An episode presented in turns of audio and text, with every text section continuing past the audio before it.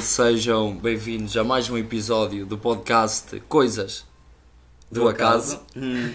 Comigo hoje tenho dois convidados especiais, Tito Tavares e Hugo Gonçalves. É o Gonçalves, não é? Não, é Augusto. Hugo mas Augusto. Posso, mas eu posso ser o Gonçalves se tu quiseres. Ei, puto, desculpa lá, enganei Se parece as putas, posso ser quem tu quiseres. eu posso ser quem tu, se pagares a suficiente. Pronto. Uh, Tito Tavares e Hugo Augusto são licenciados em Psicologia, estão no último ano de mestrado, mas em mestrados diferentes. Tito está a tirar Cognitivo ou Comportamental e Hugo Augusto está a tirar uh, Dinâmica. É assim que se diz? Qual é que é a nomenclatura correta? Acho que é. Acho que é modelos dinâmicos. Modelos Modelos não vai dar grande, eu não sei qual. Ok, então. Tito, como estás? Eu estou muito bem. E tu, Rodrigo? Chega-te aqui só mais um bocadinho à frente para, para falares. Para o microfone captar Hugo, bem. como estás? Meio constipado, Meio constipado? mas estou bem. é, estou Ok. bem. Pronto, olha, desde já peço imensa desculpa por ter-me enganado no teu nome.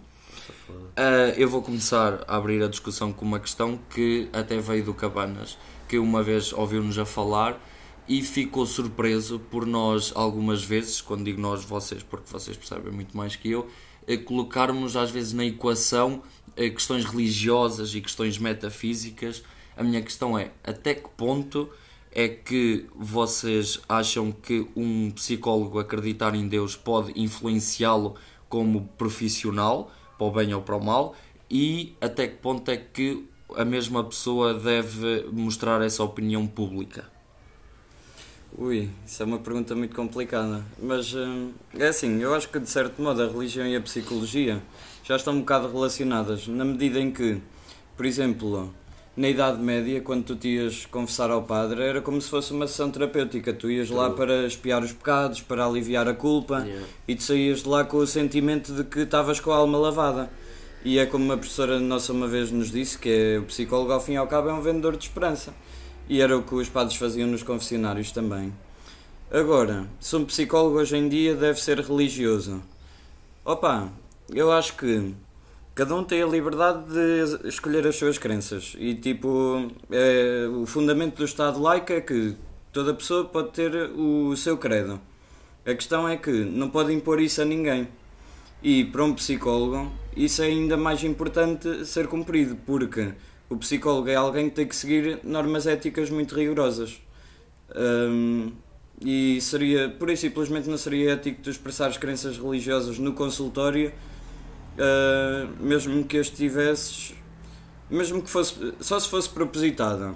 Imagina que por acaso tu és uma pessoa religiosa, és psicólogo, estás a exercer e tu cresceste no seio de uma família católica e traz a trabalhar, por exemplo, no caso de um rapaz homossexual que não consegue sair do armário e sofre muito com ansiedade social e pronto, mil e um problemas porque precisamente não aceita a sexualidade que tem e sente toda essa culpa por causa dos valores religiosos que a família tem.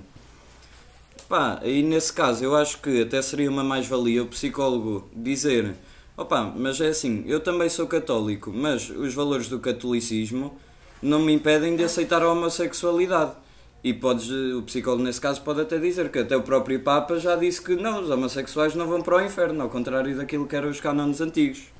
Portanto, sim, às vezes a religião pode ser utilizada como uma mais-valia. Esse tipo de pensamento religioso e mudar assim algumas crenças disfuncionais que as pessoas também às vezes têm em relação à própria religião. Nós até temos um Papa que já defende a teoria da evolução de Darwin e que o Big Bang existiu.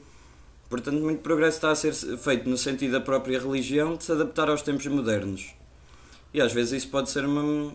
Pronto, às vezes o psicólogo endereçar essa questão pode ser uma mais-valia. Mas por outro lado, não é ético o psicólogo não trazer isso à baila quando não é justificado.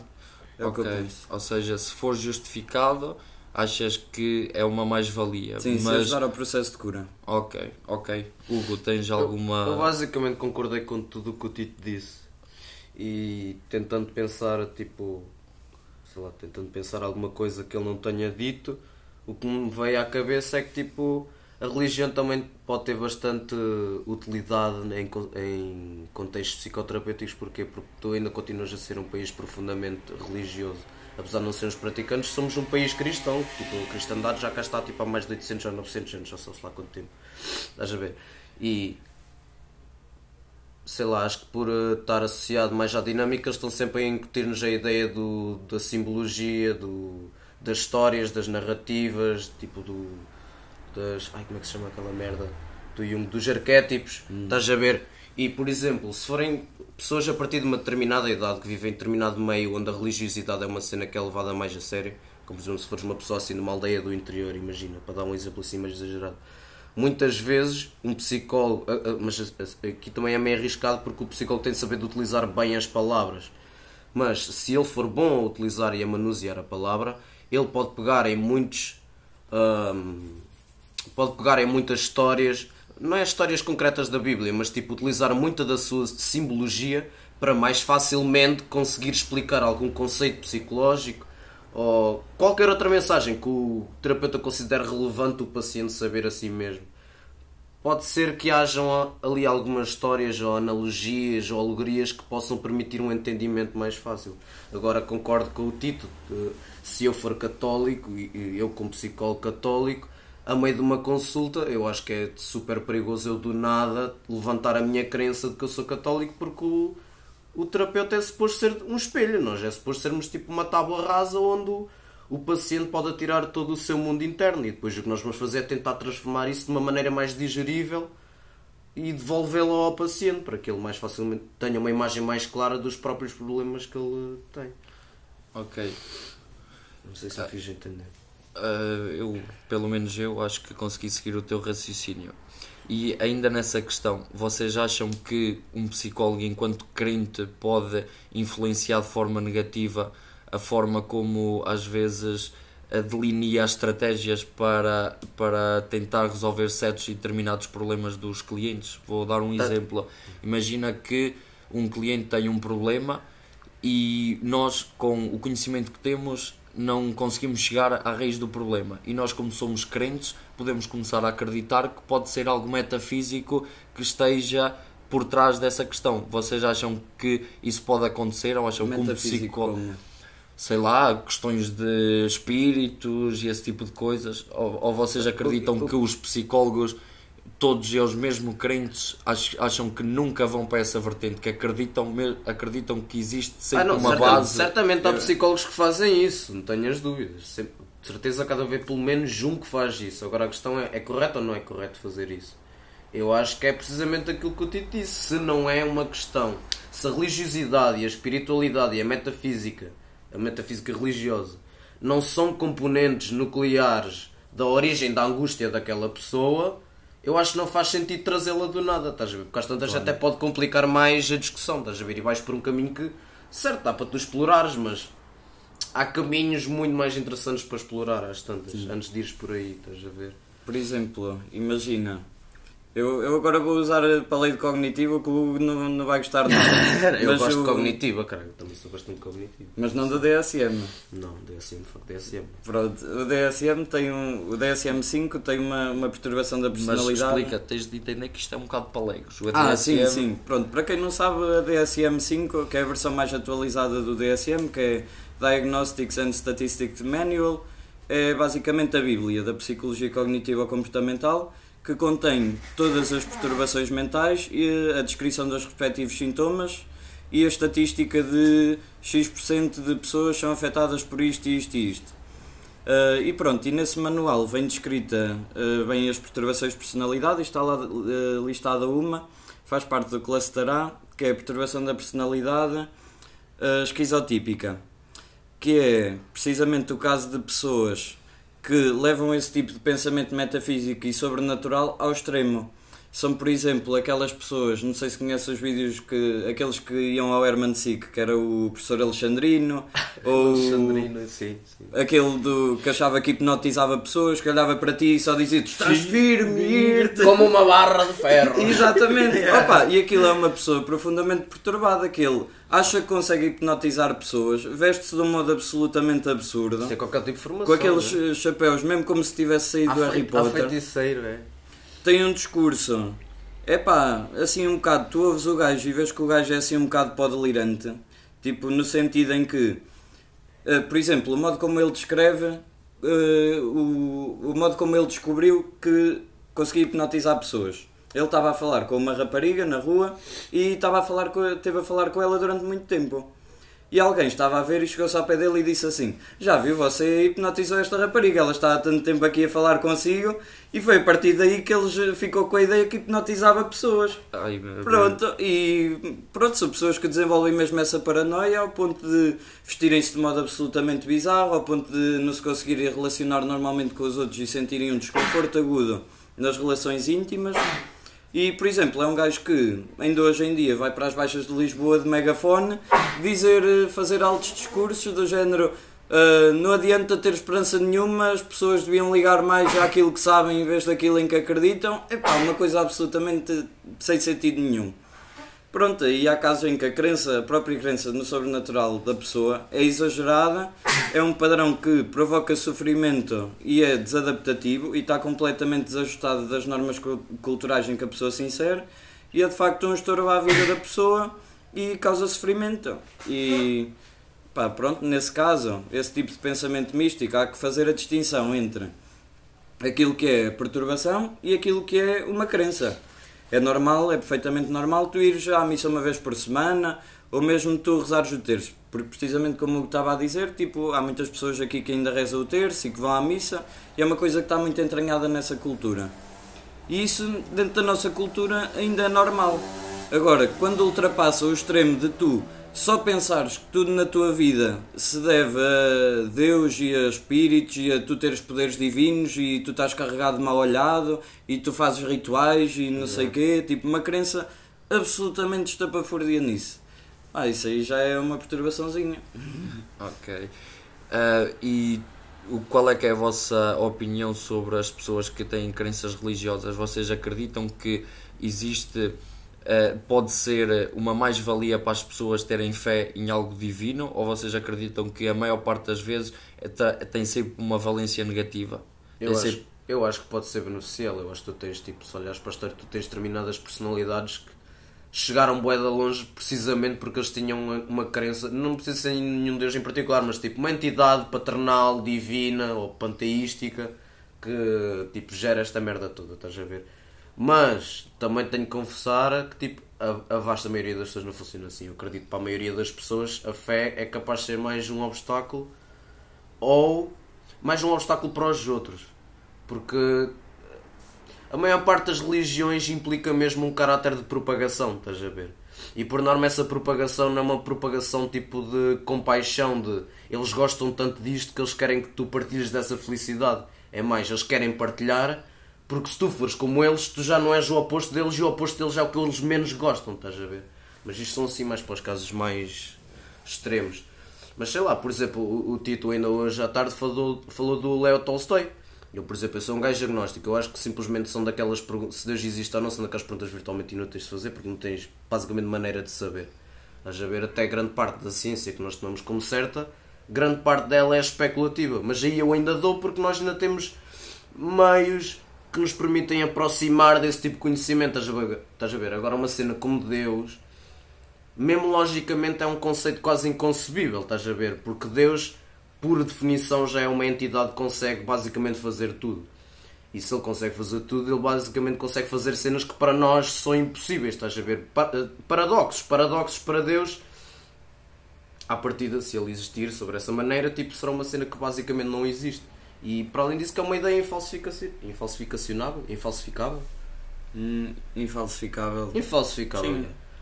Opa, É, portanto- é aquela cena. Se tu quiseres encontrar Deus, tu vais encontrá-lo e vais vê-lo em todo lado. Se tu não acreditares em Deus e achares que ele não existe, vais usar todos os argumentos tipo para não encontrar Deus e para dizer que Sim, Deus não existe. Lá está, é porque Deus também pode ser mil e uma coisas, estás a ver? Há pessoas que consideram que o próprio universo e o seu funcionamento é Deus, tipo quase uma máquina inconsciente, mas que tem uma complexidade e ordem tão grande que tem um caráter divinal ele, sei lá, estás a ver? Ou tens a concepção clássica que é um velho lá no céu todo fedido a ver as pessoas a masturbarem-se e a ficar zangado, estás a ver? Ou Deus podes ser tu, eu, eu se tivesse de atribuir alguma cena a Deus, eu gosto mais da ideia, também é porque é um bocado assim meio romântico, mas eu gosto mais da ideia de que Deus sou eu. Eu sou basicamente uma entidade que aparentemente estou um bocado acima cognitivamente das outras formas de vida à minha volta e eu consigo manipular o mundo onde eu existo. Ou se quiser, onde era um deserto, eu meto um edifício com 100 andares, estás a ver? Aos olhos de muitos elementos, muitos seres vivos deste planeta, isso podia ser equiparado à ação de um Deus, estás a ver? Do nada criar uma cena super complexa, estás a ver? Mas de qualquer maneira, a concepção mais popular que existe de Deus é essa concepção do Deus individual, patriarcal, que vive lá em cima e observa o que tu estás a fazer a cada momento. Mas não acho que isso é muito bom porque muitas vezes as pessoas vivem no medo à conta disso. Exatamente, se calhar vivem no medo de às vezes terem Sim. certos tipos de pensamentos porque existe uma, uma, uma entidade que está a, a observar esse tipo de pensamentos. E não às só vai até- observar, vai-te castigar no fim. Às vezes é- Exato. Esse é que é o problema. Há muitas pessoas que acreditam em Deus, não porque acreditam que vão para o paraíso, mas porque têm medo de ir para o inferno. Estás a ver? Ok.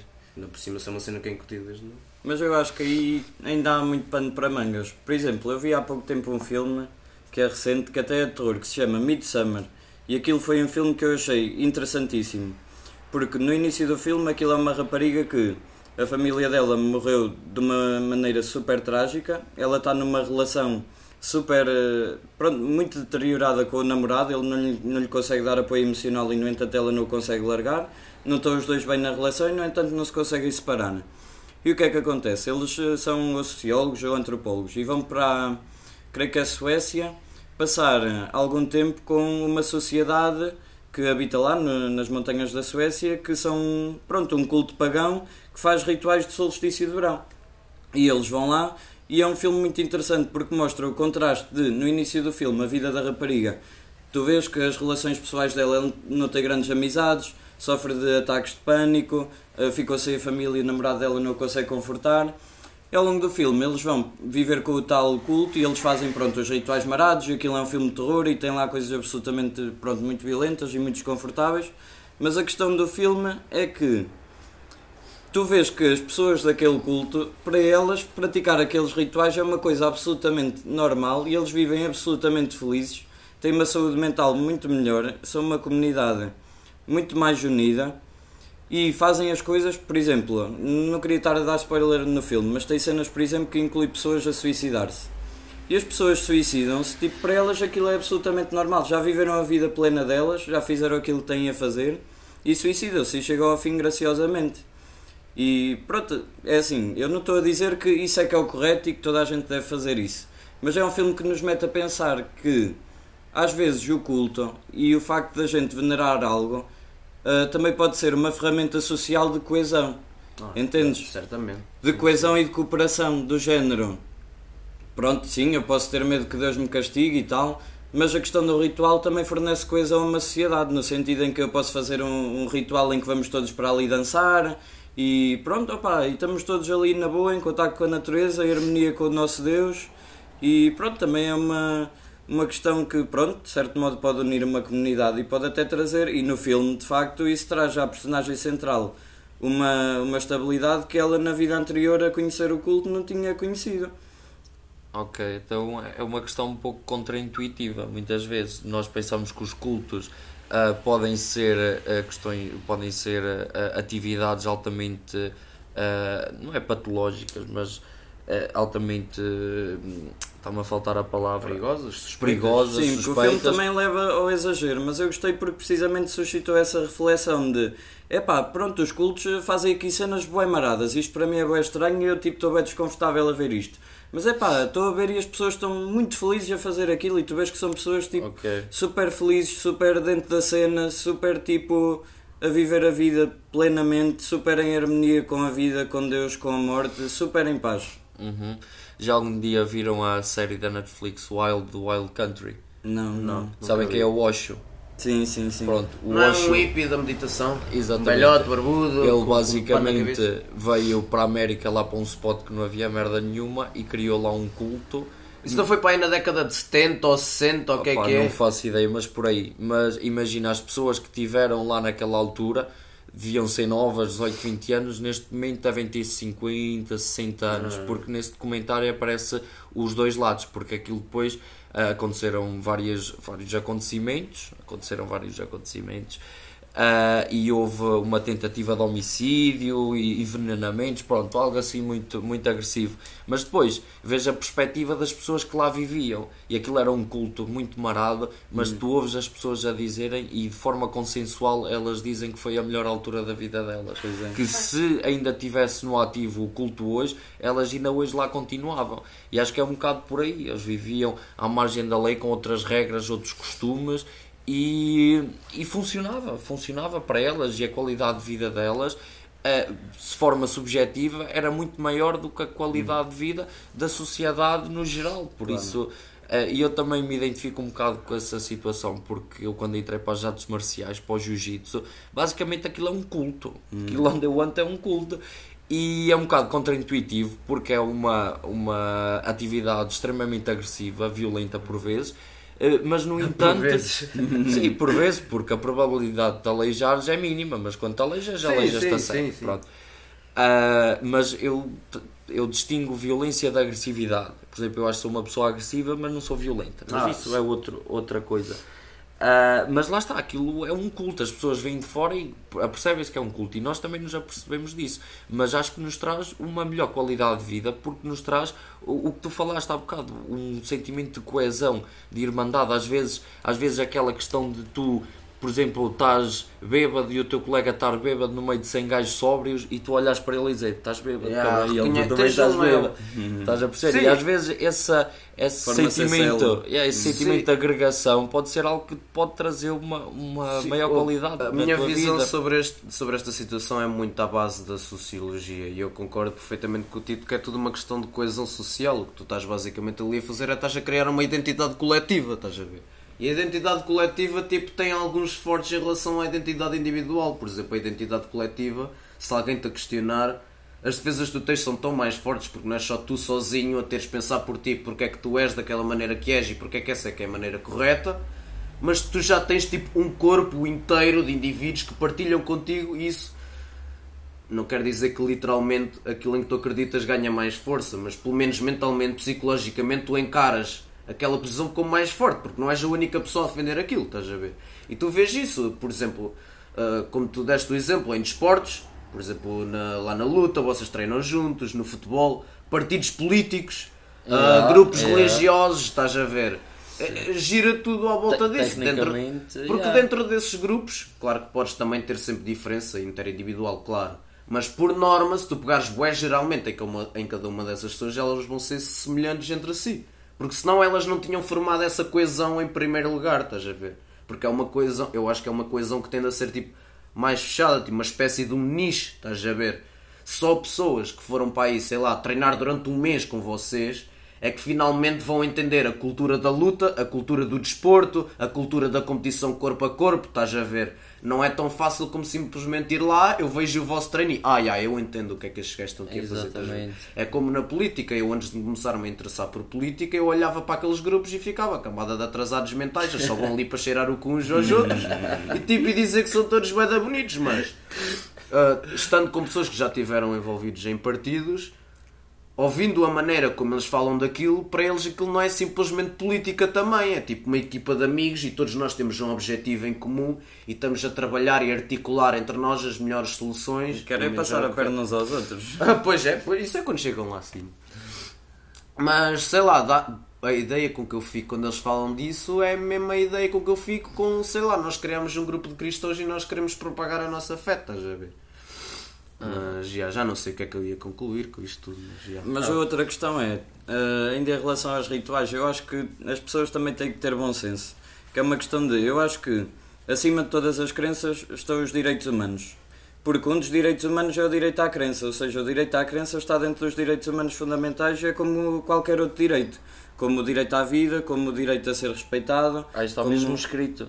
Está mesmo escrito o direito à credo. Vá, está sim, subentendido. Sim, cada um tem direito ao seu credo. Okay. Acho que está mesmo escrito. Okay. Portanto, imagina, qualquer crença que tu tenhas nunca pode ser um atentado aos outros direitos ou liberdades dos outros. Portanto, okay. imagina, tu até podes ter um culto em que as pessoas estejam super felizes e se sintam super bem e andem a matar pessoas, como a família do Charles Manson. Pois, exatamente. Portanto, é assim a gente tem que, as pessoas também têm que ter o discernimento de, de ver aquilo que, que é um atentado ao bom senso e aos direitos e liberdades dos outros, também não é um culto saudável. Por muito que as pessoas lá se sintam bem, se sintam saudáveis e sintam que aquilo é a coisa mais feliz e natural do mundo, pá, pronto, também é mas preciso achas, ter cuidado. Mas achas que é possível tu eh, vives num culto que seja, digamos, um culto assassino, mas com a, com a cultura que se vive dentro dele, achas que é possível de forma objetiva tu teres uma boa qualidade de vida e, e, e não e não te questionares o mal que estás a fazer ao mundo? Achas que. De forma objetiva, não. Eu acho que isso é altamente subjetivo. Ok. Eu acho que por norma os cultos funcionam mesmo assim. Os cultos que fazem merda e matam gente ou, ou violam virgens ou caralho, eles acham mesmo que eles estão a fazer a cena correta. Eu não acho que eles estão lá a esfregar as mãos. "Ah, ah, ah, ah, eu adoro violar virgens, man. eles acham mesmo que se violarem uma virgem eles vão salvar o planeta de ser destruído. Estás a ver? Merdas assim do género. Yeah, mas o que eu estou a dizer, acham que eles conseguem dissociar, digamos assim, da responsabilização de estarem a, a praticar o mal, ou seja, conseguem. Sem dúvida. por- É, acham- eu- acham olha, olha pegando no exemplo que o Tito deu, o que tu tiveste ali foi uma dupla desresponsabilização, porque o Charles Manson nunca matou ninguém. Exatamente. Nem nunca mandou matar ninguém. Estás a ver? Portanto, a maneira que ele utilizou para se distanciar das merdas más que ele fez, que ele sabia que eram más, porque senão não tinha fugido à prisão, ah, foi entrar numa mentalidade de oh, eu não mandei matar, eu não mandei matar ninguém. Eu é que só disse que provavelmente vai haver uma guerra entre pretos e brancos e que se calhar devíamos fazer alguma cena. E depois os hippies, todos cheios de ácidos e cavalo e speed e o caralho, é que foram matar celebridades e o caralho. Por outro lado, as- essas pessoas que cometeram os crimes, tipo em nome de Charles Manson e dessa guerra, que é o Helter Skelter, é, eu também acredito na mente delas, eu não sou responsável, porque entram na mentalidade de eu fui hipnotizado pelo gajo, eu fui influenciado, ele prometeu-me isto, ele prometeu-me aquilo, estás a ver?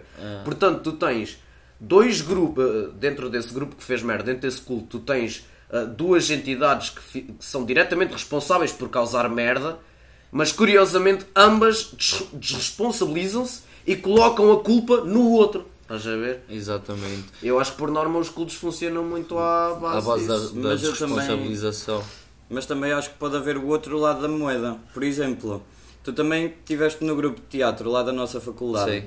Para mim, esse teatro, essa forma de teatro que se pratica na nossa faculdade, que é um tipo de teatro terapêutico, também é como se fosse um culto. As pessoas juntam-se em Sem círculo, dúvida, partilham as suas experiências, Yeah, yeah, yeah. expressam-se livremente, fazem todo o tipo de exercícios, eh, recitam poesia, fazem brincadeiras de crianças, eh, partilham experiências íntimas umas com as outras. E nesse sentido, isso é um culto que não está diretamente relacionado a Deus ahm, e é um culto que serve a uma via terapêutica. Ok. É um tipo de culto que, não estando associado à religião, consegue fornecer ao mesmo tempo coesão grupal, consegue fornecer esperança, porque lá está, como Hugo disse, as outras pessoas que estão no grupo terapêutico também terão os seus problemas e tu sentes que não estás sozinho na tua dor. ok. E consegues ver as outras pessoas a mudar, consegues ver as outras pessoas a fazer progresso e pensas, epá, se este gajo tinha este problema e ele conseguiu resolver isto, eu também hei de conseguir. E pronto, é assim um grupo terapêutico e tu aprendes novos modos de te expressar. Imagina, tu és uma pessoa tímida, tu vais para um grupo de, por exemplo, psicodrama, que é um tipo de teatro terapêutico, digamos, em que, por exemplo, o psicólogo que está a conduzir o grupo diz assim: Pronto, agora vocês vão ter, vão formar pares, vocês vão ter com a pessoa aqui que menos conhecem. E do nada o psicólogo diz para tu teres de partilhar uma coisa super íntima, por exemplo, dizes um segredo que nunca tenhas contado a ninguém àquela pessoa, sendo que aquilo é tudo confidencial e aquela pessoa não poderá contar nada a ninguém. E tu és bué tímido, bué introvertido e só pensas, epá, não, tipo, a pessoa vai-me julgar e não sei quê, tipo, já estás com as tuas paranoias do costume. E depois, epá, eventualmente até te consegues abrir e pronto, até dizes o segredo à pessoa e imagina, essa pessoa também partilha o segredo contigo e aí tu sentes essa união com ela e ficas tipo, desconfirma a tua crença. Porque ficas, epá, afinal esta pessoa ainda tinha um segredo, que se calhar até é mais fodido que aquele que tu tinhas. É. E tu pensas, epá, se calhar afinal isto aqui de estar com pessoas não é assim tão difícil, porque isto aqui estive a olhar no ser humano nos olhos e a falar-me disto e ele também partilhou esta cena comigo. E é desse encontro, é a partir desse encontro, que começa o processo terapêutico. Ok. Só queria acrescentar, olha, a propósito disso que o Tito disse, ele sabe perfeitamente, eu sou um exemplo clássico disso. Eu já sou uma pessoa ansiosa, não gosto muito de olhar para as pessoas, a não ser que elas não estejam a olhar para mim. Quando nós chegámos a essas aulas, em que a maior parte das aulas, se não todas as aulas, eram aulas práticas, E eram aulas práticas que, no mínimo dos mínimos, tinhas de estar bastante próximo das pessoas a partilhar contacto visual ou toque, estás a ver? E a primeira aula foi logo, que merda é esta? Vamos aqui dar as mãos, catar o kumbaya e o caralho, isto para mim não tem jeito nenhum, estás a ver? E as primeiras dos aulas foram fodidas, admito. Mas, a partir de determinado momento, começas a perceber de que, ok, eu estou mega desconfortável, mas toda a gente à minha volta também está mega desconfortável, Exatamente. estás a ver? É. É como se toda a gente tivesse. Tu vês que estás nu no meio da sala de aula, mas depois tu olhas e toda a gente está nua também. Portanto, está-se bem, estás a ver? Metaforicamente, claro, Yeah, isso nunca metafor- aconteceu. Mas até que teria sido engraçado. já, não me importava, não me importava. E a única pessoa que não está desconfortável lá no meio não te faz sentir culpado com o teu desconforto. Estás a ver que neste caso era a professora. Ela, pronto, ela, Fazia como- o papel de terapeuta. Lá está, ela, e aí, lá está, como ela faz esse tipo de terapias, ela já deve estar mais que habituada a ter pessoas a tipo bué caladas, a não responderem, a olharem para o chão, estás a ver? Portanto, aí eu concordo bué com o Tito, já, sem dúvida. Portanto, sim, aquilo era um grupo em que pá, a gente ia para aquelas aulas e pelo menos eu falo por mim. Eu sabia que é como se tu fosses entrar numa espécie de buraco negro, que tu sabes que entras ali e dali não sai nada. Mas era um buraco negro como se fosse tipo um buraco de rosas, porque era um espaço onde tu chegas ali e tipo estás super à vontade porque nada daquilo vai sair lá para fora e é como eu estava a dizer. Toda a gente está no mesmo barco que tu. E estão todos E- fora da zona de conforto. E Yeah, exatamente. man, yeah. E temos aquela figura orientadora da, da professora, professora barra terapeuta, que é pronto, aquela âncora que faz as pessoas sentirem-se super à vontade e está sempre ali para te ouvir e não julga ninguém. Aliás, ali ninguém julga ninguém, sendo que toda a gente é livre de se expressar. E pronto, aquilo é como se fosse uma parte da tua vida à parte de tudo o resto. Exatamente. É como se fosse aquele, aquele espacinho especial. Que é um espacinho especial que te ajuda a lidar com o resto da tua vida que está de fora. Onde tu podes ir, eh, pronto, lavar a roupa suja toda e encontrar novos modos de a lavar e eh, vestir novas roupas também.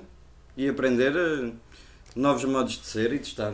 Não, por exemplo, olha, isso, essa cena das aulas de psicodrama ajudaram-me a mais facilmente estar na rua e cagar completamente quando eu faço tipo uma merda estúpida, estás a ver? Exatamente. Porque nesse, nesses contextos nós fomos mesmo obrigados a fazer cenas estúpidas. É. Tipo, por exemplo, eu lembro-me com um dos exercícios em que éramos, imagina, eram grupos de 4 ou 5 pessoas e nós tínhamos de imitar uma liquidificadora, estás a ver? e eu, e eu, que sou o gajo mais, mais nervoso, mais calado, eu fui a lâmina da liquidificadora. Portanto, eu estava lá em rodava, a fazer barulho enquanto está toda a gente a olhar para mim e a rir-se, estás a ver? Mas depois do exercício acabar, é que eu pensei, ok, estas pessoas já nem, daqui a 5 minutos já nem sequer se vão lembrar que eu fiz aquela cena que eu achei que era estúpido e motivo para ter vergonha, estás a ver? Mas se calhar e depois transportei isso lembrar, cá para fora, mas estás de a ver? uma forma positiva. Que nós Exato. temos Isso. sempre. Se calhar até se vão lembrar, mas de uma forma positiva. Sim, sim, sim, nós sim. temos sempre a, a percepção de que quando fazemos figuras tristes, as pessoas nos vão julgar pela negativa. Lá está, lá mas está. muitas vezes até olham para nós e pensam: olha, este gajo é engraçado, este gajo é Exato. cromo, e até sentem que, que, que sentem uma.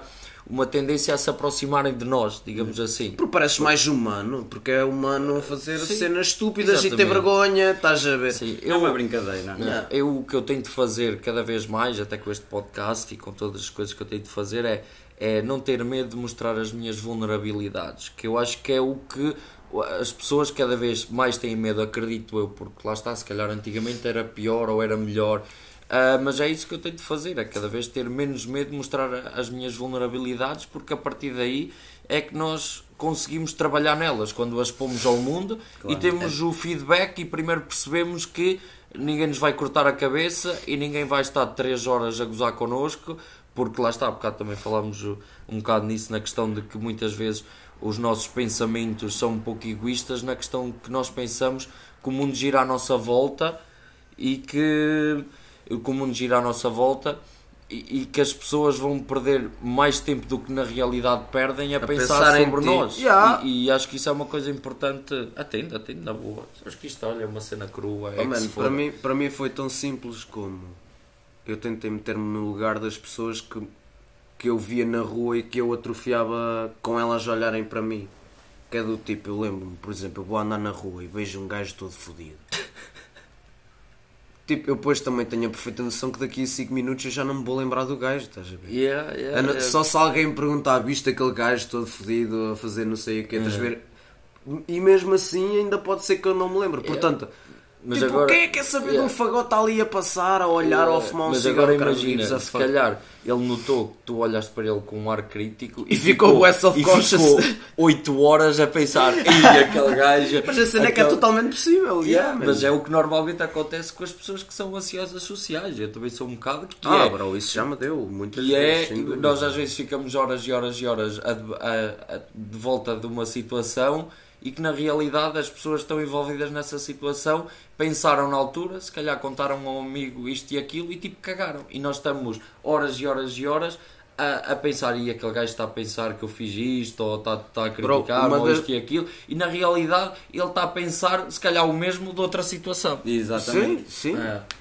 Por exemplo, um gajo, olha, pessoalmente, eu quando fumo cacetes, eu fico a ideia que eu fico todo burro, mano. Oh, Que tipo reages mais devagar e tipo às vezes eu digo alguma merda que me fazia bué sentido, mas tipo vendo a reação das pessoas, aquilo foi tipo provavelmente uma frase toda estúpida, estás a ver? Ai, mas e é normal, depois é já estar só, depois já estar a souber que eu olho para trás e penso, foda-se, esta gente está a deixar que eu sou um atrasado mental, um troglodita. e de facto fui um troglodita durante pá, aí, tipo umas duas horas e meia e o caralho, estás a ver? E a cena é que mesmo depois de tu teres a consciência de que o mais provável é que as pessoas não querem saber, pelo menos em mim, e acho que em muita gente, ainda há tipo uma, uma pequena. um- Uma, uma nesgazinha que ainda fica sempre. Mas será. se- Às tantas. Há de esse cara que ainda estou a pensar. Exatamente. Será que. Será que eles acham que eu sou um burro? Pois, e são Não. aquelas crenças negativas que São, na cabeça yeah, de yeah, durante yeah, muito yeah. tempo e que tem que se minando aos poucos. Oh, sim, Exatamente. sim, Mas sim. porquê que nós temos essa tendência para, para digamos, para a autodestruição? Porquê que o ser humano eh, tem tendência para a autodestruição? Eu quando digo isto, por exemplo, nós sabemos que fumar faz mal. Sabemos que se deixarmos de fumar, se calhar seis meses, vamos deixar de ter o desejo. Porquê que nós estamos constantemente a enganar-nos a nós, a nós próprios e esse engano faz com que a nossa vida fique cada vez pior, nós sabendo que por outros comportamentos ia ficar melhor. Porquê que nós temos essa tendência? Bro, eu acho que tu tens. Eu acho que tu tens mil e uma respostas. Mas É, eu peraí, te vou decidir dizer uma? Eu Diz, sei- diz, diz. Por isso, e desta, desta aqui resposta perto. eu sei que tu vais gostar, que isto, o Nietzsche falava precisamente sobre isso. Eu li um livro do Nietzsche que é A Genealogia da Moral, em que ele fala precisamente sobre isso e ele até apresenta uma explicação que tem as suas raízes na teoria da evolução. Que é, o ser humano antes era um animal como todos os outros, não, não pensava, não tinha a sofisticação cognitiva suficiente para ter o grau de introspeção que a gente hoje tem. Ah, e então, só caçávamos e pronto, caçávamos, pinávamos, tipo, fazíamos tudo aquilo que os animais fazem. Comunicávamos, mas só para subsistirmos. O que é que acontece? À medida que o ser humano foi evoluindo e fomos podendo construir, pronto, o maior salto evolutivo deu-se quando surgiu a agricultura e quando surgiu a culinária. Porque nós, ah, ao cozinharmos os alimentos, o nosso estômago não tem que os digerir tanto. De modo que não gastamos tantas calorias a processar os alimentos e temos sim mais energia para que o nosso cérebro se desenvolva. E com a agricultura, nós também ganhamos o poder sobre a matéria-prima, deixamos de ser caçadores-recoletores e temos a comida mesmo aqui ao lado no quintal. De modo que o ser humano, ao ter deixado de se mexer, ao ter deixado de ser um predador e um buscador, fica. Pronto, fica sentado no sofá. E o que é que tu fazes quando ficas sentado no sofá? Tu pensas. Assim, né? Ou seja, quando tu não tens a oportunidade de agir sobre o mundo, tu vais agir sobre ti mesmo. E é aí que a identidade humana se dobra sobre si mesma. Quando já não tem que se estar a preocupar com os afazeres mundanos. Ok. Portanto, o que o Nietzsche diz é que uma vez que tu não podes eh, andar aí a matar bisontes, vais-te matar a ti próprio, basicamente. Ok. Mas porquê que nós temos, quando fazemos a introspeção, temos a tendência a autodestruir-nos e não a tendência para o desenvolvimento pessoal? Porque é assim, aquilo que a cognitiva comportamental, que é a escola da psicologia na qual eu estudo, diz que isso é uma coisa que já vem desde a nossa infância.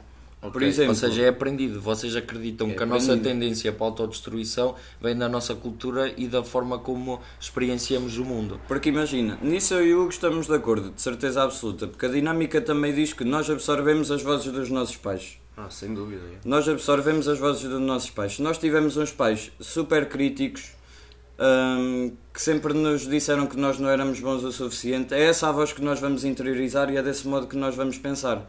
Enquanto que se nós tivermos uns pais mais otimistas e que nos apoiam e que nos ofereçam carinho, nós também vamos ter uma voz mais autocompassiva para connosco mesmos.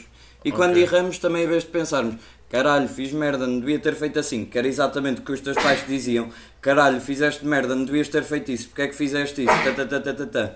Se os teus pais em vez disso disserem, é pá, pronto, olha, acontece, da próxima fase melhor, tipo, mas está tudo bem na mesma e tal, isso depois passa, a vida segue em frente, é esta voz que tu absorves e é deste modo que tu vais pensar. Ok. Portanto, ok. é uma coisa que vem muito da educação e muito da interação. Ok, certo. Posso dar a minha resposta em relação a essa cena da morte? Não. Pode ser, senhor. Acho bem, caralho, acho bem. Mano, isto é uma resposta tipo meio apaneleirada, meio florida e tipo isto é infalsificacionável, mas pelo menos é a maneira como eu vejo as merdas. O que eu acho basicamente é que é um conjunto de várias cenas. Por exemplo, uma delas é eu acho que a razão pela qual os seres humanos gostam de se meter em comportamentos autodestrutivos, por exemplo, andares em excesso de velocidade, isso é para suicídio. Tu estás-te a matar sem te matar, estás a ver? Tu estás a meter a tua vida em risco. Tu sabes bem. Estás a ver? Tu não andas em excesso de velocidade só porque te sabe bem andar em excesso de velocidade, estás a ver? Eu acho que tem a ver Aquilo com é uma questão maneira de tu- controlo. Eu, por exemplo, eu quando ando Mas em excesso de precisamente o velocidade, controle sabe bem melhor quando tu controlas uma merda que passaste mais o descontrolada possível, Exato, estás a ver? exato. E andar a 180 a hora numa autoestrada com um porradão de carros, o tu teres controlo aí precisa ser um controle bem maior e um controle mais refinado, estás a ver? Certo. Eu acho que tipo muitas vezes os comportamentos autodestrutivos são uma maneira de manifestar o teu apreço pela vida ao te aproximares tão mais da morte. Não sei se me estou a fazer bem entender. Eu percebi. Eu acho que é uma questão de controle de impulsos, porque é assim, esse tipo de. é aquilo que se chama os pensamentos intrusivos, que é, por exemplo, Exato. estás à beira de um precipício e pensas, ei pá, e se eu me atirasse? Este pensamento passa pela cabeça. Mas eh, tudo depende do modo como tu reages ao pensamento. Tu podes pensar assim, ah pronto, é só um pensamento, vale o que vale, e deixas o pensamento ir-se embora e já estás a pensar noutra coisa, que e depois até te esqueces que pensaste aquilo. Ou então, por exemplo, no caso de pessoas com uma perturbação da personalidade antissocial, ou seja, na linguagem comum é aquilo que, que é entendido como os psicopatas. São pessoas que eu estou a falar contigo e passam-me pela cabeça o pensamento: epá, e se eu matasse este gajo? E eu não tenho o controle de impulsos para refriar esse impulso e sou tipo tão narcísico que acho que tenho todo o direito de o fazer, que o faça. Portanto, é pá, também é uma cena que tem a ver com o controle de impulsos, porque pensamentos intrusivos é uma coisa super natural. Ao falar Sim, sim. Mas falando dos pensamentos intrusivos, eu tenho já pensei um bocado sobre isso. Ah, imagina, às vezes uma pessoa está num penhasco e pensa, e se eu me matasse? E eu acho que depois as pessoas que, que geram uma obsessão sobre isso é porque começam a pensar, epá, mas eu quero me matar. E depois começam a, a gerar uma paranoia toda à Estás a, volta dizer, disso. estás a dizer alguém que pense várias vezes na ideia de Não, se matasse? Imagina, eu acredito que às vezes pode crescer uma obsessão apenas de um pensamento intrusivo e de uma interpretação errada desse pensamento intrusivo. Tipo, estás. Mas atenção, atenção, eu acho- estás a perceber. acho- Mas, mas onde eu quero chegar é que muitas vezes, se calhar, as pessoas, imagina que eh, estão a passar na estrada e têm sempre os pensamentos intrusivos de se quererem matar, mas eu acho que às vezes as pessoas têm que eh, interpretam mal esses pensamentos, que na verdade não é um pensamento para eles se matarem, mas é um pensamento, eles têm medo do, do- de se quererem matar. Eles, eles não se querem matar, exato. mas têm medo de se quererem matar. E na realidade o pensamento não é uma, um desejo para tu te matares, mas é a cena de "Ia, eu tenho medo que isto aconteça. Exato, Vocês acho que estão a compreender o que eu Isso estou a é a dizer. definição da perturbação obsessivo-compulsiva. Por exemplo, uma professora nossa numa aula explicou, estava a falar do caso de um padre que tinha a perturbação de personalidade obsessivo-compulsiva. Qual é que era a paranoia dele? Ele era um padre, entrava na igreja para rezar a missa e olhava, por exemplo, para uma imagem da Pietá e pensava logo na Virgem Maria a pinar com Jesus Cristo. Vinham-lhe estas imagens à cabeça e ele pensava: Não, pá, eu sou padre, eu não posso pensar nestas merdas. Tipo, eu não posso ter isto na cabeça, isto é o diabo. E tu levas os teus pensamentos tão a sério e tu queres tanto não ter esse pensamento que quanto mais tu tens esse pensamento, mais ele te atrofia. Ok. Oh, isso é um, Ma- mas princípio, diz-me isso é um princípio básico da dinâmica. De quanto mais resistes Ah. a uma parte de ti, Mas manifesta. com mais força ela volta. Ok, tipo, quanto é Mas- maior a repressão, tão maior vai ser a angústia resultante da libertação de. Yeah. Mas, mas nesse caso específico, tu achas que o padre tinha mesmo o desejo de ver a Virgem Maria a pinar com o Cristo ou achas que ele tinha medo de querer ter esses desejos?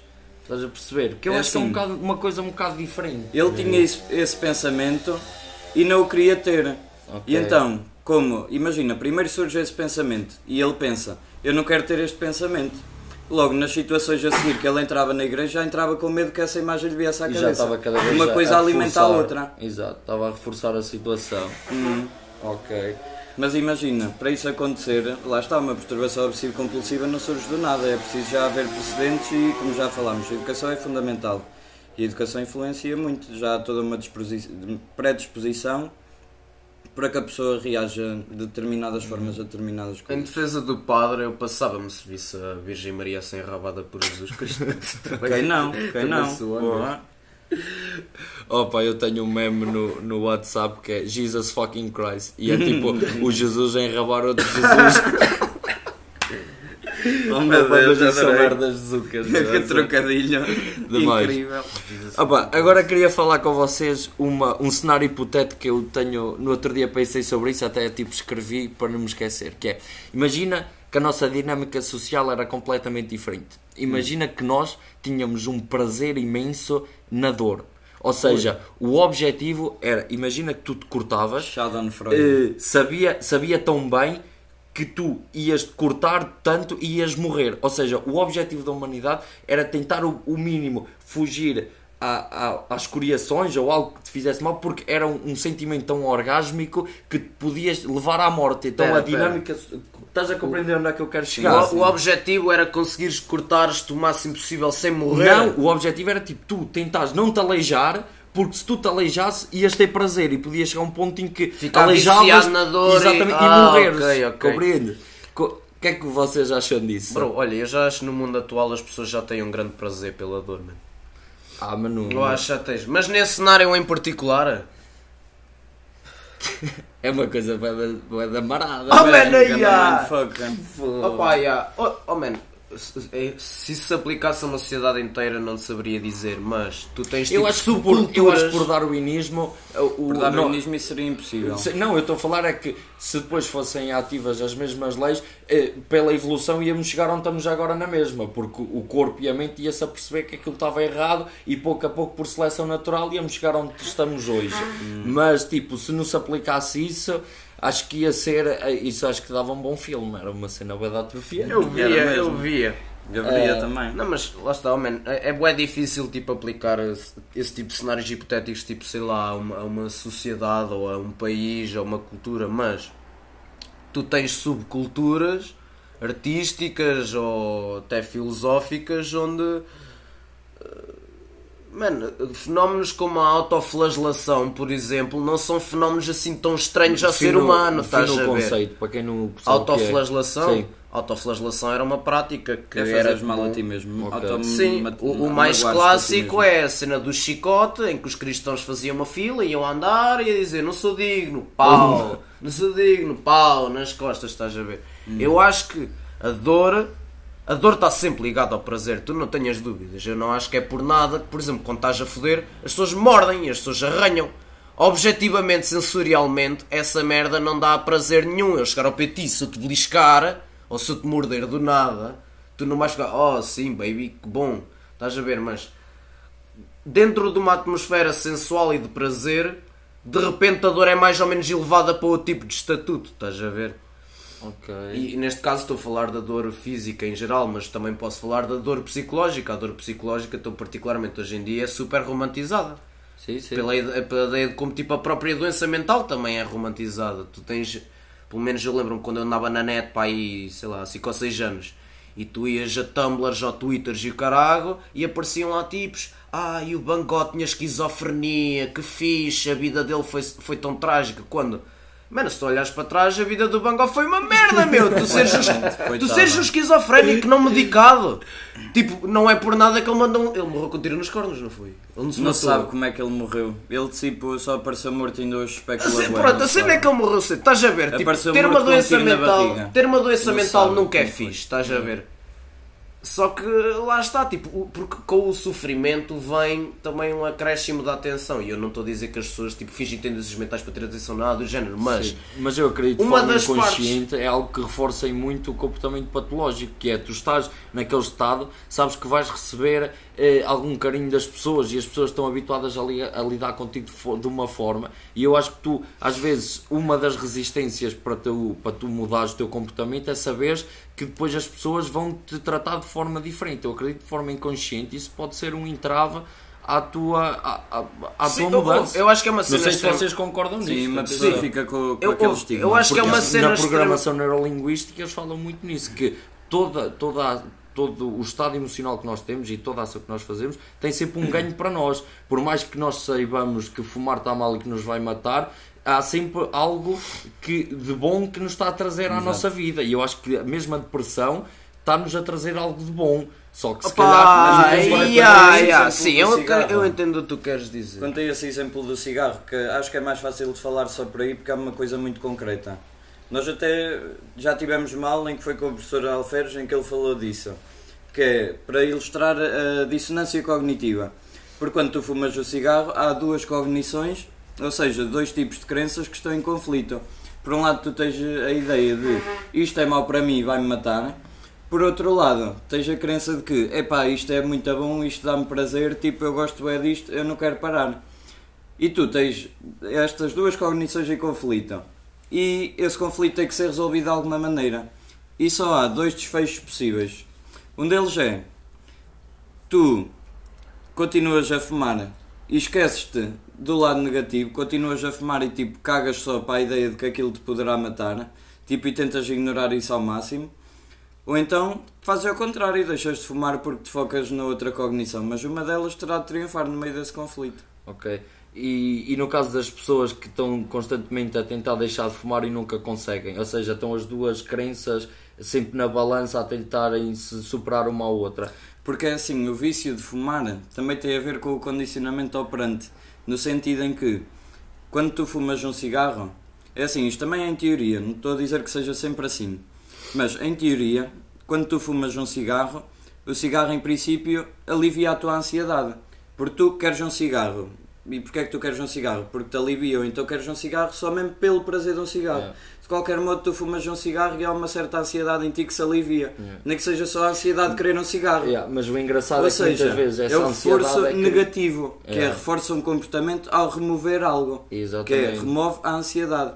E é um reforço, ou seja, aumenta a frequência do comportamento. Mas muitas vezes essa ansiedade é gerada, ou seja, nós queremos fumar para libertar a ansiedade que foi criada por nós queremos fumar. Porque se tivermos. não é? Então, mas imagina, mas imagina, se estiver aqui, eu e tu, estamos a ver um filme, tu estás tranquilo, não tens qualquer tipo de ansiedade. A mim vai-me começar a gerar uma ansiedade porque eu quero ir fumar. E, o como também, e depois vou fumar e sinto-me livre porque libertei-me da ansiedade que foi criada por eu querer fumar. Ou seja, é uma merda que não faz sentido nenhum. Mas eu acredito que isso é um. É o reforço é, é um é- Lá está, é algo que realmente acontece e que É, as pessoas nem sequer E não, se não, não te podes esquecer do que tipo, o, o tabaco é uma das drogas que tem uma forte componente social. Do tipo, a maioria, eu aposto que a maioria dos cigarros que são fumados, por exemplo, numa festa, não são cigarros do tipo, hum, apetece-me mesmo fumar um cigarro agora e tiram um cigarro e fumam. A maioria dos cigarros são fumados porque a pessoa ao meu lado está a fumar. Tipo, o fumar é uma experiência Mas achas que é social. um bocado por, por modelagem, por, por eh, aprendizagem vicariante? Não é modelagem, Tipo, é, é, opa, é uma cena nós estarmos, é uma cena nós estarmos a partilhar uma experiência, estarmos a partilhar um Ok. cigarro, estás a ver? Ok. O, o- o fumar um, ci- porque fumar um a ideia de fumar um cigarro e a cultura de fumar um cigarro, isso tem toda uma série de rituais e pressupostos por trás, estás a ver? Parte da experiência de fumador é o ir a um estranho que se, se eu não tivesse motivo nenhum, eu nunca iria falar com aquela pessoa, mas porque eu sou fumador e ela é fumador, eu sou capaz de chegar lá e pedir-lhe: Olha, o senhor tem lume, se faz favor. Estás a ver? Ou a cena de consegue-me arranjar um cigarrinho. Isso são, são, são tipo uh, mini comportamentos, Não, ou seja é o que quiser chamar. é, é cravar. Mas que tipo são específicos dentro daquela subcultura, estás a ver? Muitas vezes fumamos cigarros porque não temos mais nada para fazer com as mãos, estás a ver? É tipo, se foda, É. pega num cigarro e tipo, nem que seja durante 5 minutos, pelo menos eu, como ansioso, já não tenho de estar a tentar saber o que é que eu vou estar a fazer com as minhas mãos enquanto estou aqui sentado parado, estás a ver? Fumo um cigarrinho. Portanto, eu acho que tem uma forte componente social. A mesma coisa também pode ser aplicada à bebida. Normalmente, se tu pegares num gajo sozinho que tem vontade de beber e num gajo com amigos que tem vontade de beber, provavelmente o que está com amigos vai beber bem mais. Só por tipo, sei lá, é bebida puxa bebida, estás a Ah. ver? É aquela componente social que está sempre ali a, a puxar. Yeah. Ok. Pronto, olha, agora vou mudar mais uma vez de tema. Bota, vamos a isso. É, opa, é algo que já perguntei aos meus primos, mas não sei até que ponto é que. hum, Pá, ainda não estou contente com, com esta questão, por isso vou fazer a mais pessoas. Para vocês, de onde é que veio o conceito de bem e do mal? Vocês acreditam que vem da religião? Vocês acreditam que é algo inato? Acreditam que é algo que vem por condicionamento operante? Ou seja, por nós ter, termos um comportamento e determinada a cons- e a consequência do comportamento for negativa, então vai diminuir a probabilidade e vamos criando os conceitos de bem e do mal.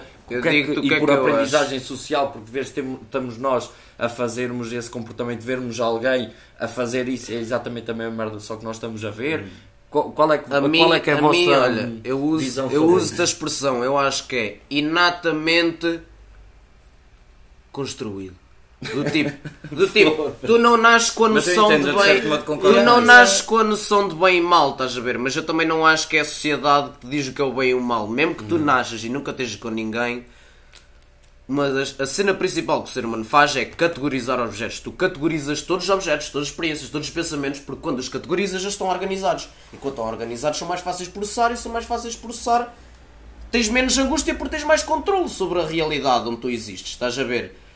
Agora, o que é que é o bem e o mal em parti- aqui, eu, quando estou a falar de bem e mal, não estou a falar de o bem é estritamente a ideia de ajudar eh, velhotas a passar a estrada e o mal é matar gente, estás a ver? Mas seja qual for o ser vivo, eu acredito que existe eventualmente uma altura na vida dele em que ele começa a olhar para as cenas como existem as cenas que eu gosto e as cenas que eu não gosto. As cenas que eu não gosto são as cenas más e as cenas que eu gosto são as cenas boas. E a partir daí é que depois vem a concepção tipo mais, sei lá, esotérica ou metafísica do mal, que é o mal são as crenças, os pensamentos, os valores, os comportamentos que levam aos resultados que eu acho que são maus.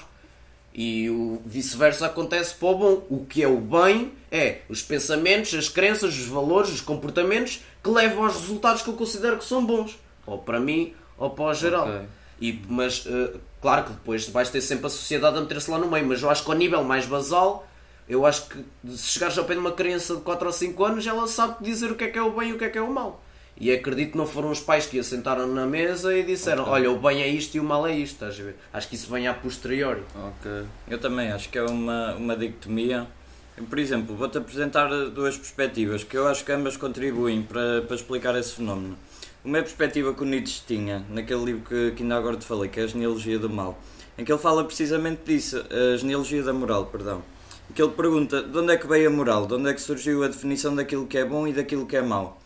E o que é que ele diz na investigação que ele fez e no pensamento que ele desenvolveu? Foi que ele foi pesquisar a história e ele chegou à conclusão de que o bem foi uma coisa inteiramente é uma completamente uma construção social e que foi criada precisamente para servir uma classe que eram precisamente chamados os nobres. Aquilo que era bom era tudo aquilo que estava a serviço daquela classe. Todas as pessoas daquela classe eram boas eram as nobres e pronto era a nobreza e tudo aquilo que servisse a nobreza era nobre e era uma boa ação.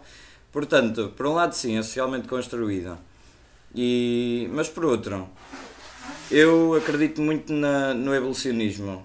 Acredito que, por exemplo, o modo como o, o ser humano eh, caçava e o modo como ele vivia nos tempos da sua evolução moldaram muito as nossas perspectivas daquilo que é bem e mal. E de certo modo, aquilo que é bom é aquilo que nos ajuda a propagar a espécie e nos ajuda a propagar os nossos genes. Por exemplo, eu sou teu amigo e eu sinto que é bom ser teu amigo e sinto que é bom ser amigo do Hugo. Porque se eu fosse vosso inimigo, nós íamos andar aqui à pedrada e provavelmente eu vos matava vocês matavam-me a mim. Portanto, alguém ia ficar a perder. E aquilo que a nossa genética Vocês- quer vocês é que a nossa genética perdure. Portanto, opá, eu acredito que nós temos um instinto natural para aquilo que é bom é aquilo que serve a espécie enquanto coletivo. E aquilo que é mau é aquilo que prejudica a minha saúde e a saúde dos outros. Mas claro, também depende da educação. Mas espera aí, eu depende tenho, eu das tenho, eu tenho uma dúvida em relação ao que tu disseste. Sim. Ah, quando tu dizes tipo, eles consideram que é bom aquilo que serve o coletivo, mas serve em que sentido? Do Tipo, estás aí por aquela veia ah, de, de- reprodução em que tipo em que o ser humano tem aquele objetivo inconsciente de se propagar ou é mais uma questão de garantir o bem-estar daqueles que já existem? Ou achas que é tipo uma combinação dos dois? É um misto, é um misto, porque imagina, a gente até estudou isso em psicologia evolucionista, que é uma espécie de suricata que os gajos têm a capacidade de se levantar e ficarem só sobre duas pernas. Sim. O que é que acontece? Está uma família desses suricatas e eles estão perante um predador. Há um suricata que se levanta para distrair o predador e ser comida enquanto os outros todos fogem. Sim, ou sim, seja, sim. exatamente, ou seja, ele sacrifica-se para que a família sobreviva. Ou seja, o património genético dele vai permanecer na Terra, na família dele. Ou seja, é um modo que a biologia arranjou de propagar os genes daquela família através do autossacrifício. Mas lá está, eles só fazem isso se for com a família deles. É o outro lado da evolução, é que a gente dá valor a quem é, mais valor a quem é geneticamente próximo de nós. Em teoria, tipo, no geral, aliás, a psicologia evolucionista é algo ainda altamente especulativo e por muito que se baseie em evidências e assim, ainda é altamente teórico, é altamente especulativo. Mas sim, eu acho que é inegável essa componente biológica e esse, esse tipo de darwinismo em que nós queremos preservar a saúde de, daqueles que nos são próximos geneticamente, ao mesmo tempo que também queremos o nosso bem, queremos que os nossos próprios genes sejam propagados. Ok, olha, fiquei bem mais esclarecido sobre o assunto. Fiquei, sabes que uma senhora, uma cliente minha, disse-me que a cultura é a única coisa que, quando partilhada, ficamos mais ricos. É verdade, É uma boa frase, não é é? verdade. Pronto, Quando se dá, nunca se perde, não é? exatamente, quando se dá, nunca se perde. Pronto, olha, acho que já temos aqui uma horinha, também temos coisas para fazer. Gostava de perguntar ao Tito se tem algumas considerações finais a fazer sobre algum assunto, alguma coisa.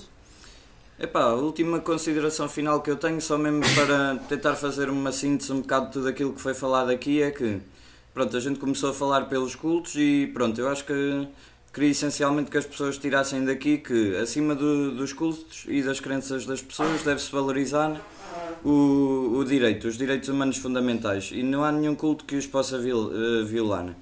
Qualquer crença religiosa que seja não tem direito de atentar contra as liberdades e contra o bem-estar dos outros. Pronto, isso é uma, uma conclusão que eu acho muito legítima tirar daqui.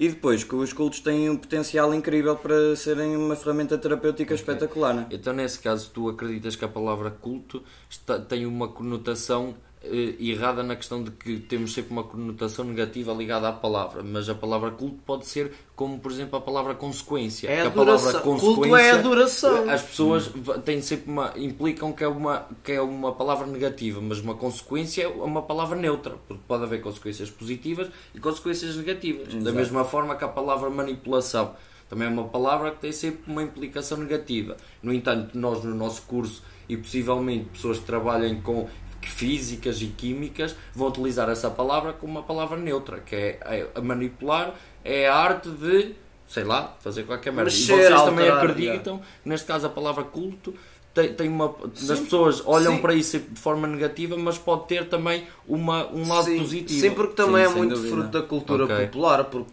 quando, quando tu dizes culto, certo, eu penso nos cultos do Charles Manson e o caralho, mas eu também penso o culto a Atena, o culto a Ares, o culto a Dionísio. Dionísio. Estás a ver? Culto é adoração, é veneração, é tipo, é um aglomerado Ok. de pessoas com valor em comum que querem prestar tipo honra, seja através de ações ou de orações ou seja o que é que for, a uma determinada entidade, estás a ver? E talvez um dia cheguem que a gente faça parte de um culto que adora a humanidade. Já, Bora. adorar a humanidade. Bom, Sacrificar joga umas aí, virgens e aí. caralho.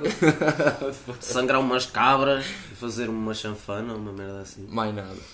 Pronto, mas estavas a falar, tens mais alguma coisa a dizer? Alguma consideração final? Ou estavas está a finalizar? sim. Pronto, Hugo, tens alguma consideração final a fazer? É, mano, eh, sou-te honesto, eu não consigo olhar para o que eu disse há Não, pouco não. e lembrar-me de alguma Não, cena assim específica fazeres que eu um possa síntese. elaborar, estás a ver? podes dizer assim, por exemplo, olha, o que eu quero tirar daqui é bebam cerveja ou simplesmente dizeres, não, está tudo bem. Não, houve, eh, se eu tiver a dar recomendações, recomendações às pessoas de como elas devem beber é não sejas um otário. Então, é, oh man, são cenas tão simples como tipo, se não gostavas de fizesse essa merda a ti, não, tenta não fazer aos outros. É regra claro que há gente que, pe- há gente que às vezes merece levar uns calduços ou ser chamado de estúpido, mas também nesses casos também tens de estar pronto para tu próprio ser chamado de estúpido. Se Claro. ti ninguém te chama de burro pelo menos uma vez, É. Uh, ou as pessoas que estão à tua volta não querem mesmo saber de ti, ou então tu não estás a ouvir o que elas estão a dizer. Exatamente. Portanto, sei lá. Yeah, mas foi uma conversa boa interessante. Yeah, gostava de fazer mais vezes. Olha, ainda bem. Pronto, olha, nesse caso vamos fechar o episódio. Agradeço imenso ao Tito por ter vindo. Quer dizer, eu é que vim à casa dele. Agradeço imenso ao Hugo por ter vindo, que também veio à casa Oh, dele. yeah, é verdade, é verdade. Eh, muito obrigado por fazerem parte deste projeto. Obrigado, obrigado. Peço saber, tranquilo, Obrigado, sempre eu. quiser. Hugo, peço imensa desculpa por ter dito que te chamavas Hugo Gonçalves. Não sou o Gonçalves. Ah, não sou o Gonçalves. não, és Hugo Augusto. eu pois eu ontem é. também era o Magalhães. Magalhães. Pronto, pessoal, por hoje é tudo. Espero que tenham gostado. Já sabem, metam comentários no Spotify para a gente saber se estão a gostar ou não. Que não dá para fazer, porque vocês não sei se sabem, é só para atrofiar. Mandem para o Joe Rogan. Mandem para o Joe Rogan. É. Pronto, da minha parte é tudo. Meu nome é João Rodrigues. Muito obrigado.